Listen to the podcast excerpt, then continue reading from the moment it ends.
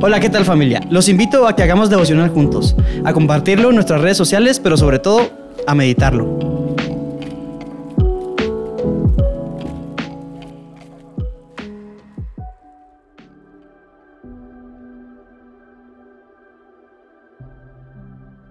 ¡Hey! Buen día. Bendiciones. Estamos empezando una semana en la cual estamos seguros de que Dios nos va a bendecir enseñándonos y haciéndonos crecer y madurar en nuestra relación con Él. El devocional de hoy está basado en el segundo libro de las Crónicas, capítulo 29, 30 y 31, y el capítulo 4 de Santiago. Eh, es muy extraordinaria la manera en cómo aparece Ezequías, el rey Ezequías. ¿Por qué? Porque aparece como un restaurador. Aparece como un restaurador. Ezequías se da cuenta de la alta y enorme necesidad que el pueblo de Dios tiene de volver a los principios de su relación con Dios.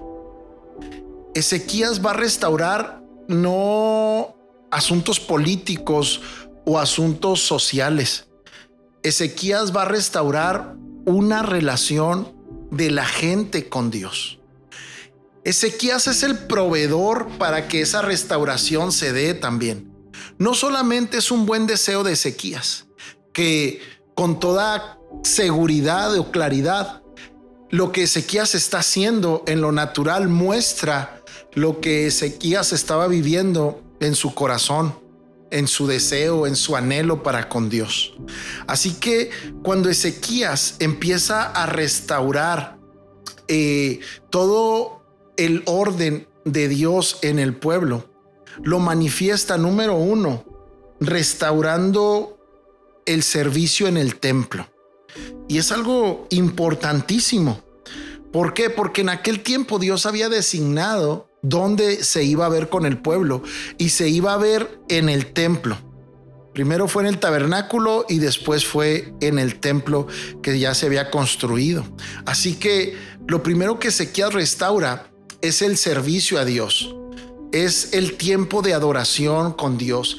¿Qué sucede cuando es restaurado los servicios en el templo? Bueno, número uno, la gente ahora está obligada a dar tiempo para Dios. Porque cuando no había servicios en el templo, pues la gente no estaba obligada a darle un tiempo a Dios. Si quería hacía las cosas, si no quería no las hacía. Al momento en que el templo se abre para tener los servicios a Dios. La gente ya no puede quedarse en sus casas. La gente ya sabe que hay un lugar, que no hay una excusa para no ir al, templo a adorar. Así que la gente tiene que empezar a ordenar su tiempo para dedicarle exclusivamente ese tiempo que iba a ir al templo a Dios, cosa que antes no se podía hacer. ¿Qué nos enseña esto a nosotros en nuestra vida práctica como cristianos? Lo primero que tenemos que restaurar es nuestro tiempo a Dios no es solamente desarrollar la capacidad de hablar en, nuestro, en nuestra mente o en nuestro corazón con Dios mientras desarrollamos una actividad, sea del trabajo, de la escuela o de la casa, sino que también debemos aprender a apartar tiempo para Dios. En esta cuarentena que estamos viviendo, Indiscutiblemente si queremos nos conectamos y si no queremos no nos conectamos. De todos modos puedo ver la predicación, el culto una hora después o un día después o una semana después. ¿Qué nos hace falta? ¿Qué nos surge hoy en nuestro tiempo? Aunque el templo, aunque los templos estén cerrados, los puntos de congregación, de donde congregarnos estén cerrados, administrar tiempo. Y esta, esta restauración de nuestro tiempo también debe de permanecer aunque los templos se abran. No podemos salir de nuestra casa sin antes haber pasado un tiempo con Dios. Sea breve o sea mucho, pero ese hay que pasarlo. Mira lo que dice el Padre nuestro. Es la oración que Jesús enseña. Padre nuestro que estás en los cielos, santificado sea tu nombre. Y una, de una parte de esta oración dice, y líbranos del mal. ¿Cómo es posible que tengamos la autoconfianza de salir de nuestra casa pensando que nada malo nos va a pasar? Pensando que vamos a regresar tal y cual, porque estamos tan acostumbrados y hemos perdido ese respeto a la misericordia que Dios nos ha mostrado en que regresamos a nuestra casa sana y salvo día tras día. Pero eso no quiere decir que así sea siempre. Dios no te quiere quitar su misericordia. Dios no quiere que algo malo te pase en el día. Lo único que Dios quiere es que tú reconozcas que si algo no te ha pasado es por su misericordia. Tal vez tú puedes decir, sí, sí lo reconozco, siempre digo que es así. Ok, lo que estoy diciendo es que lo hagas con hechos. ¿Cómo? Tomándote un tiempo todos los días para agradecerle a Dios su misericordia, para pedirle a Dios que te cuide y que te guarde. Si no, entonces, ¿para qué Jesús enseñó el Padre Nuestro y dentro del Padre Nuestro le pidió que nos guardara de todo mal y que no nos permitiera caer en tentación? ¿Cuál sería entonces el propósito? El único propósito es que tú y yo mantengamos en nuestra mente y mostrando con hechos que es por su misericordia. Así que lo que primero que lo primero que restaura Ezequías es el servicio en el templo, en el templo que esto lleva al pueblo, lleva a las personas a saber administrar su tiempo para dedicarlo a Dios. Pero el mayor anhelo que Dios tiene en su corazón es que haya templos abiertos o no haya templos, tú y yo dediquemos tiempo especial, exclusivo para Dios entre tú y Él. Segunda cosa que restaura es la celebración. Es la celebración de la Pascua. La Pascua es una fiesta, es una celebración en el pueblo judío que se recuerda que fueron libres de Egipto, libres de la esclavitud, que se convirtieron en un pueblo eh, eh, independiente, y al mismo tiempo dependiente de Dios. Esta celebración tenía que ver con ver a un Dios como Salvador, como libertador, como proveedor, como guardador. O sea, no es solamente el Dios libertador. La Pascua tiene que ver con ver a un Dios. La celebración tiene que ver con un Dios que los saca de Egipto, de la esclavitud, pero en ese camino los cuida, los protege, los provee de alimento, de ropa, calzado, agua, sustento, de todo. El propósito es ver a Dios como Él se mostró en esa libertad y en ese camino hacia la promesa. Y Dios se mostró de una manera enorme. No es solamente Dios el libertador. No, no, no, no, no. Es Dios el todopoderoso. Él es Dios el que provee, el que sustenta, el que alimenta, el que protege. Es Dios en todas las áreas de tu vida. O sea, los metió a un desierto. Escúchalo. Lo metió a un desierto donde no hay nada. Y no les faltó nada. Así que lo que Dios quería era, celébrame como el todo de tu vida. Y si algo tenemos que restaurar en nuestra vida, es eso. ¿Quién es Dios para ti? Dios, ¿qué es Dios para ti? ¿Solamente tu Salvador, tu perdonador de pecados?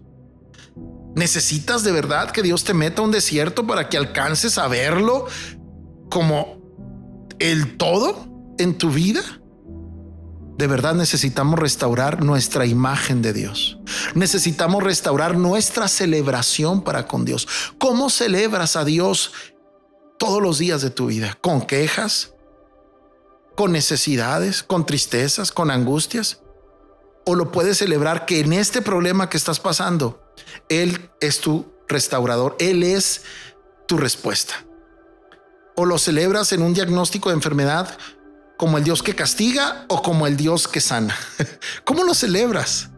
¿Lo celebras en este tiempo de necesidad como el Dios que te está disciplinando, que es verdad, o lo estás celebrando como el Dios que es el proveedor y sustentador de tu vida? ¿Cómo estás celebrando a Dios?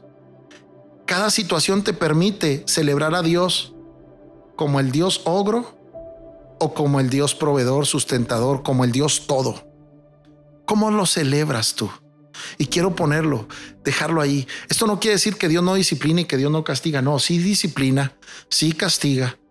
Pero ¿cómo lo ves tú? Como tú lo veas, es como tú te estás preparando para recibir el fruto de ese tiempo. Tercero y último, restaura el servicio y la participación de los sacerdotes y de los levitas. Y algo que necesitamos como cristianos, aparte de estas dos cosas, es restaurar urgentemente nuestro sacerdocio y nuestro servicio a Dios. No es solamente estar en un templo y hacer lo que te dicen que hagas, sino cómo lo haces. ¿Qué corazón hay en ti para hacerlo? ¿Cómo lo estás haciendo? ¿Cómo estás llevando a cabo esa obra de Dios en tus manos? Es el cómo. Es el cómo. Lo que dice Santiago lo confirma todo porque dice, el espíritu que mora en nosotros nos anhela celosamente. La Biblia dice que tú y yo desde que venimos a Cristo nos hemos convertido en la casa del Espíritu de Dios, en el templo de Él. Él habita en nosotros y dice que nos anhela celosamente. La palabra celosamente nada tiene que ver con los celos enfermizos, sino con una con, un, con una actitud de posesión. Celosamente es me perteneces y no te comparto con nada ni con nadie. Y si esto dice Santiago, deja claro que somos el templo de Dios. Y en este templo, en tu templo, en tu vida, en tu cuerpo, en tus sentimientos, en tus emociones, en tus pensamientos. Quiero pedirte que este día restaures tu servicio a Dios. Que sea el punto donde se congreguen, donde vengan y busquen el amor que no se encuentra en ningún lado, el estilo de vida que no se encuentra en ningún lado, que te organices en tu tiempo para dedicar tiempos personales con Dios, porque tú eres el templo y si Ezequías restauró los servicios en el templo de Dios en los tiempos del pueblo de Israel, con más ganas tú y yo restauremos los servicios en este templo, tu vida misma, para con Dios. Restaura por favor también en este tu templo la celebración de quién es Dios para ti. Restaura la celebración de la Pascua. ¿Qué es Dios para ti? Y deseo que Dios sea el todo de tu vida él te va a bendecir. Y tercero, en este tu templo, en ese espíritu que mora en ti, te anhela celosamente. Restaura la organización de cómo vas a servir, cómo vas a brindar tu sacerdocio y tu servicio a Dios. Recuerda que todo lo que haces es para ofrecerlo a Dios. Qué bendición tan grande tienes hoy lunes empezando esta semana. Restaura, restaura, restaura. Por eso el título de este, de este devocional es Restaurándome como templo de Dios. Te mando un fuerte abrazo, bendiciones.